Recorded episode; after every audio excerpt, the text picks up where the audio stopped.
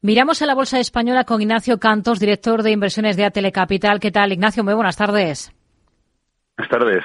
Bueno, sesión, lo más interesante de esta jornada en la que todo el mundo estaba pendiente de ese dato de IPC que hemos conocido en Estados Unidos. ¿Cómo lo ha visto?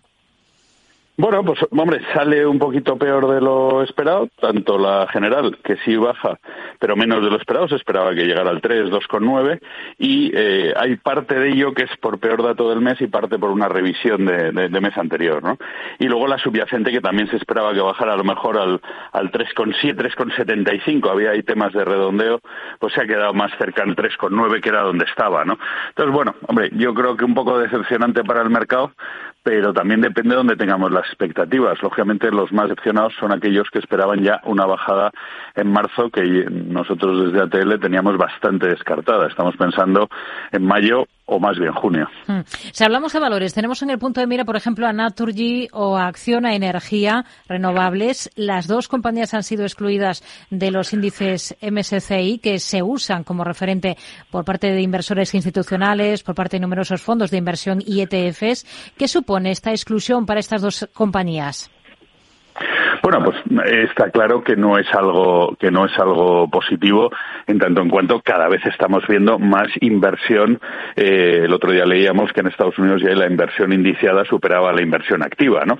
Pues si cada vez hay más y estás fuera del índice, pues no es una buena noticia para las compañías. Es verdad que cada vez hay más índices, con lo cual habrá otros de los que sí estén dentro. Y bueno, pero vamos, buena noticia no es a una acción, especialmente no tanto Naturi, sino acción energía muy castigada por las circunstancias y por los Seguimos mirando a Grifols. Sabemos que a pesar de ese rebote que ha registrado la compañía desde los mínimos de enero, hay fondos que siguen apostando claramente en corto en la compañía de hemoderivados. Sobre todo CubeShares, que acaba de subir su posición corta hasta el 1,19% del capital desde el 0,71% anterior. Grifols, después de este tema de, de Gotham, se ha quedado ya casi como un valor más para especular y no para invertir. No, yo creo que Grifols, eh, o sea, quiero decir, la volatilidad que viene asociada a un evento como el de Gotham, pues tarda en, tarda en posarse. Entonces, bueno, cualquier valor que sufre un evento de volatilidad como ese, pues al final se convierte en un valor más especulativo durante un periodo, ¿no?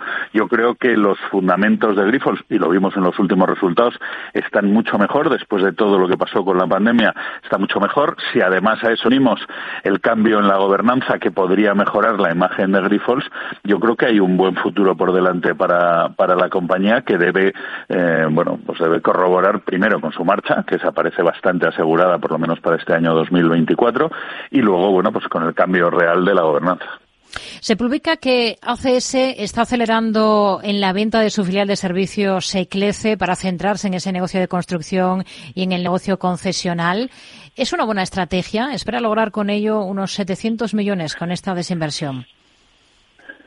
Bueno, pues yo creo que sí es una buena. O sea, quiero decir, eh, últimamente todas o prácticamente todas es un proceso que hemos visto que ya inició Ferrovial hace años, que ahora eh, ha seguido también SACIR, convirtiéndose en constructora concesionaria, construyen mayoritariamente para sus propias eh, concesiones, para, sus propias obras, aunque también pueden hacer algo para afuera, y luego pues tienen la parte de, de concesiones que bueno pues que se le puede dar rotación en algunos casos, etcétera, etcétera, ¿no? Y se dejan negocios de servicios y otros que tienen menos márgenes y, normalmente implican una mayor volatilidad.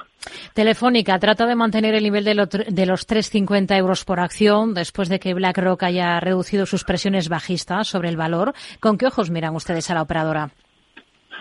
Bueno, pues como siempre seguimos pensando que no está cara, que no está haciendo mal las cosas. Vamos a ver el resultado del, del, ERE y cómo puede afectar eso a los resultados del, del año 24, ¿no? Pero, pero como pasa siempre y como decimos siempre, hasta que no consigan dividir un poco las, las futuras inversiones con, con los operadores eh, de, de, Internet, etcétera, pues al final eh, son siempre los que pagan la fiesta, ¿no? Y, y, por eso yo creo que todas, no solo Telefónica, todas las empresas de, de telecoms están tan baratas. Ignacio, si le pregunto por valores españoles pensando en el largo plazo, eh, para una cartera estructural, ¿cuáles elegiría?